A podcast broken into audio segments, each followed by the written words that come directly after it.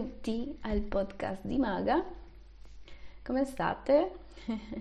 allora, io devo dire che innanzitutto io non so parlare molto bene l'italiano perché non ho mai studiato l'italiano, quindi eh, mi, mi, faccio perdonare prima, vi chiedo scusa prima se c'è qualsiasi cavolata che, che dico e non si capisce, ok? Io sono Maga, sono venezuelana, sono nata in una città un po' diciamo in, in campagna dove la gente è molto educata, è molto rispettuosa, quindi eh, non si parla del tu, se no se li deve dare a tutti da lei. Quindi eh, io sono, sono, ho cresciuto, diciamo, in, queste, in questa città. Dopo, quando avevo 12 anni, eh, mi sono trasferita a una città un po' più, più centrica, mh, vicina alla capitale mh, del Venezuela. Quindi eh, diciamo che eh, il discorso di ehm, cultura era un po' diverso perché qua si parla sempre del tu, si fa molta più confidenza, diciamo, no? E, e niente, quando ci siamo trasferiti alla mia mamma, questo li faceva un po' ehm, eh, incazzare, no? Nel senso che non era abituata, quindi quando ha passato un anno e io sono arrivata a parlare del tu a casa e lei mi ha, mi ha fermato e mi ha detto guarda, a casa mia si parla sempre da lei, si parla sempre con rispetto. Quindi tu non, non devi prendere le cose che fanno gli altri e portarlo a casa. Quindi in quel, in quel periodo lì, quando sei un po' piccolo, sei un po' diciamo stupido, te la prendi con lei perché dici ma guarda tutti fanno questo perché io non lo posso fare no?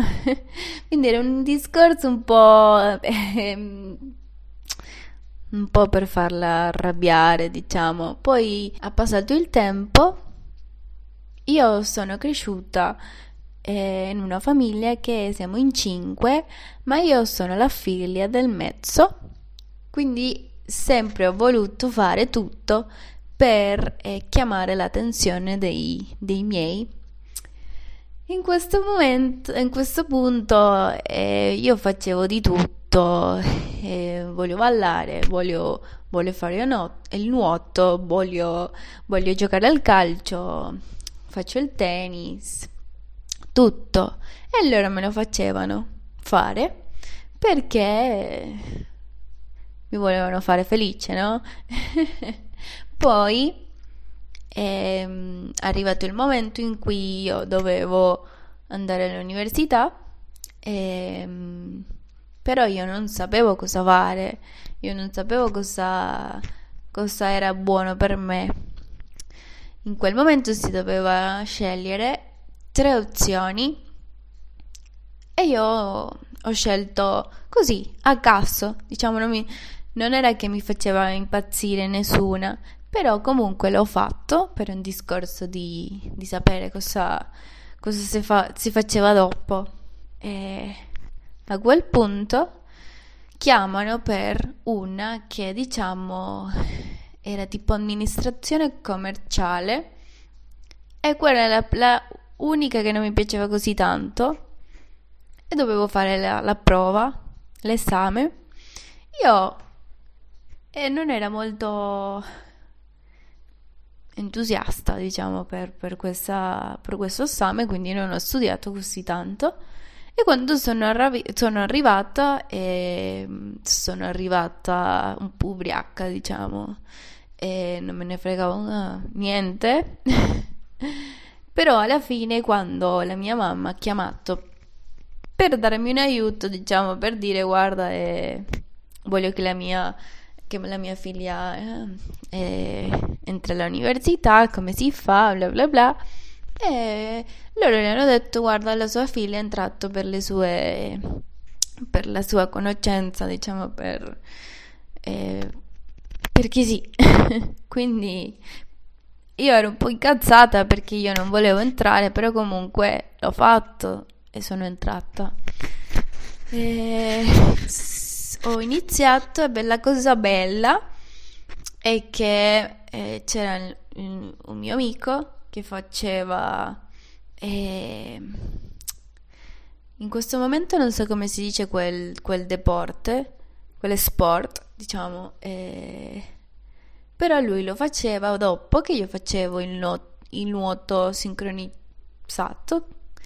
E, ehm, e comunque ero un po' felice perché c'era un amico con me che almeno passava le ore con me, no? Quindi eh, un po' così andavo per, per questa cosa. Poi, eh, niente, mm, ci ho provato, ho studiato.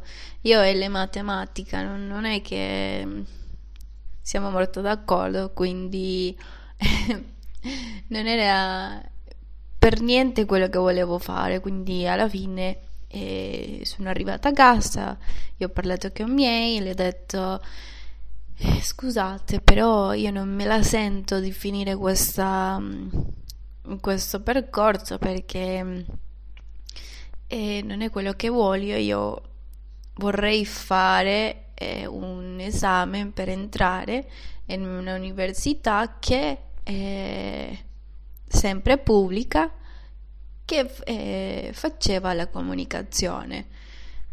In questo punto eh, loro sapevano che era la capitale, però è iniziato questo lavaggio del cervello de, de, e mi dicevano che era molto pericoloso e pericoloso e poi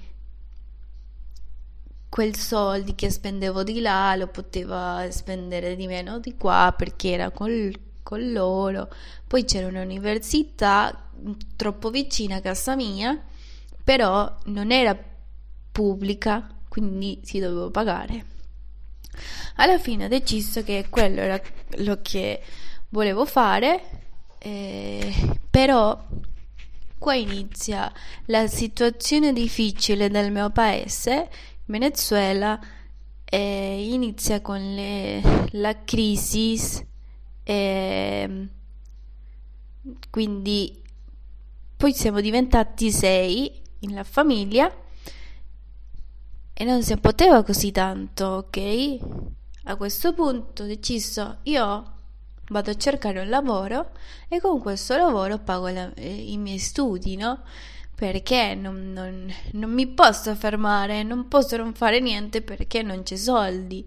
No, cerca il modo di fare soldi e andare a studiare perché come, come te ci sono tante persone che, fa, che, fa, che facciano tutti e due, no?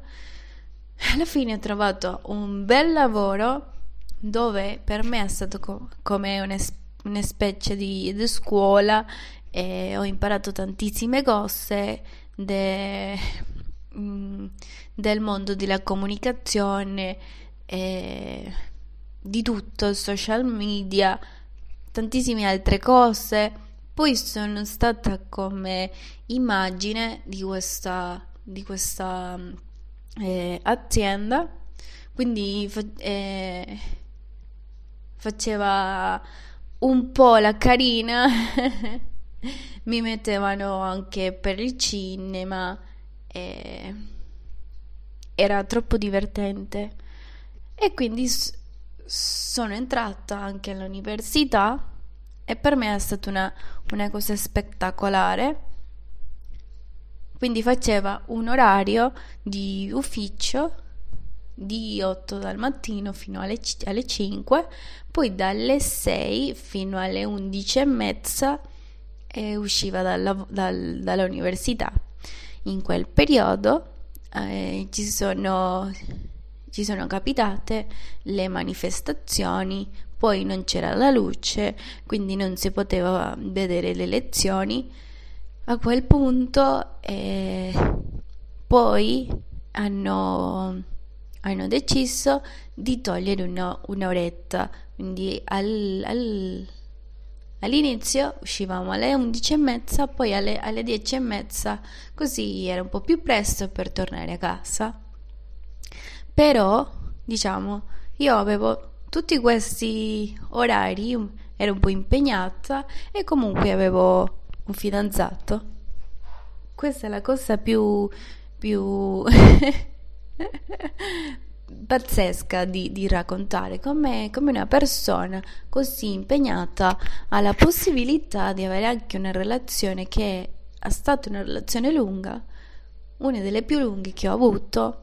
Sono stata con quel ragazzo quattro, quattro anni eh, che sono stati belli, però a un certo punto tutto scrolla perché sono arrivata alla, alla metà de, della carriera dove dovevo per forza essere più concentrata nello studio che sul lavoro. Ho dovuto andare a dire al mio lavoro, guarda, io devo finire la mia università perché questo è troppo importante per me, quindi io eh, lo, lo devo lasciare. Loro troppo carini hanno deciso di, di dirmi sei, sei sempre benvenuta a tornare e vai finisce la tua laurea che poi ci sentiamo e siamo rimasti troppo vicini ok e io sono contenta che loro ancora sono in Venezuela e tutti i giorni crescono, tutti i giorni fanno lo impossibile per rimanere lì. E poi è arrivato il momento più difficile di tutti di parlare con il ragazzo e dire guarda io questa situazione qua eh, non ce la faccio perché eh, non riesco a avere una relazione perché sono troppo impegnata. Questo è quello che è importante per me. Io non ti voglio eh, fare del male, quindi comunque questo deve finire. È stato dura, ok? Io so che è un po' cru- crudile di, di dire, di fare anche, però ci sono, ci sono situazioni che capitano in cui tu devi metterti prima te. Poi sono, ho iniziato a fare un tirocinio in un canale di tv dove mi sono divertita tantissimo, però tantissimo, non lo dimenticherò mai. E sono stata come assistente di produzione audiovisivo ehm, dove si facevano tutti i giorni una certa quantità di, di persone che si invitavano e dovevano partecipare nel programma di tv quindi io ero quella responsabile di che il programma era mm, pulito, no, nessun problema, poi, si, poi de, de, de fare diciamo il vivo, si andava a post produzione e si faceva tutto un altro lavoro, però comunque per me è stato una, un periodo divertente e ho imparato tantissime cose, ho conosciuto tante persone carinissime, quindi per me eh, questo, era il mondo, questo era il mondo, io ero innamorata e sognavo con essere parte di, di, di quella cosa lì, no? Di quel, di quel canale di tv. In Venezuela una situazione difficile già da, da due o tre anni fa che, che, non si poteva diciamo, fare tante cose. Nel 2014 sono iniziati eh, le manifestazioni, sono iniziati un sacco di cose che, eh, perché era il scontento di, di noi, della popolazione, che non era d'accordo con quello che, che si faceva a livello politico economico e sociale di tutti questi ambiti, diciamo. E poi nelle nostre lezioni, praticamente, lezioni, praticamente eh, si parlava un po' di quella, di quella era la nostra eh, il nostro compito come giornalisti, come futuri giornalisti, perché noi siamo il canale che eh, lascia alla gente dire quello che pensa, opinare e anche dire cosa succede nel paese. Quindi si iniziavano a chiudere tutti quelli posti o mezzi per lavorare anche per dire eh, quello che succedeva, no? Ma era un macello, diciamo, a livello economico, sociale e non era una, non era una situazione facile, quindi tu come giornalista dicevi, come, come, futuro giornalista dicevi, guarda ma io dopo, dopo che finisco l'università devo cercare di, di vedere come, come crescere e si vede che qua nel mio paese non ce la faccio, quindi il tuo pensiero era sempre finisco l'università e cerco di, di partire, cerco di farlo, però non è facile perché tu non hai ci sono persone che hanno la possibilità perché hanno delle famiglie in distinti po- posti dal mondo. In mio caso io non ce l'avevo nessuno. E famiglia, famiglia, quindi ehm, diciamo mi sono buttata a, a fare un'avventura così eh, all'improvviso.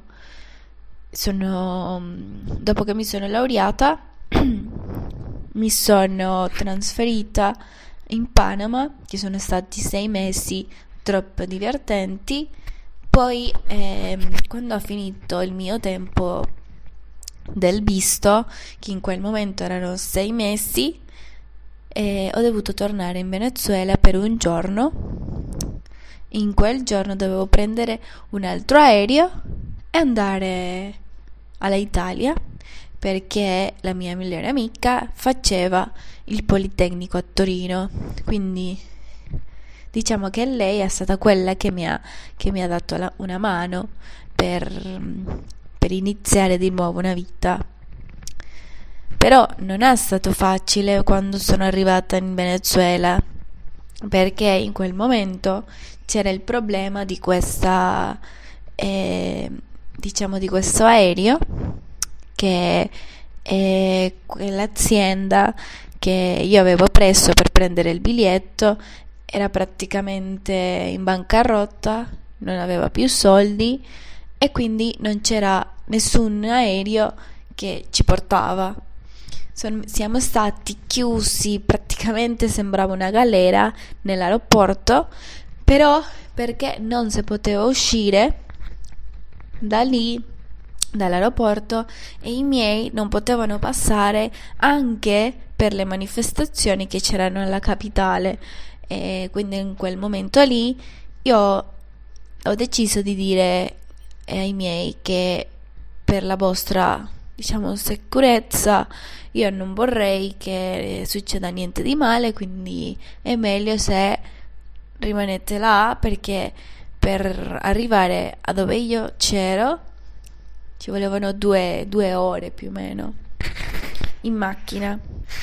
Al rischio di eh, che qualcosa poteva succedere.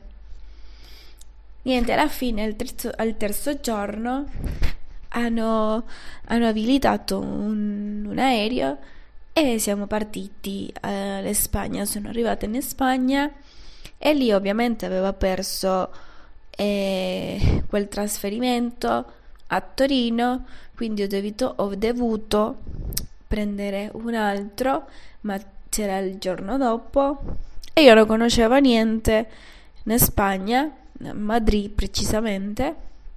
E niente, grazie a Dio c'era, c'era eh, un posto dove quelli che avevano preso un biglietto con questa azienda potevate eh, aspettare lì. Insomma questa era la storia fino lì.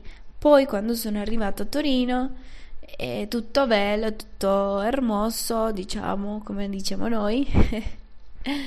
l'Italia è un posto magico però eh, sono stata tre mesi che non sapevo cosa fare, come mi devo muovere, come mi devo comportare, non conosco la lingua, come faccio a trovare lavoro e veramente vorrei tornare al mio paese. E questi erano i miei pensieri perché ovviamente avevo quella speranza piccola che Venezuela e tornasse come prima, meglio di prima.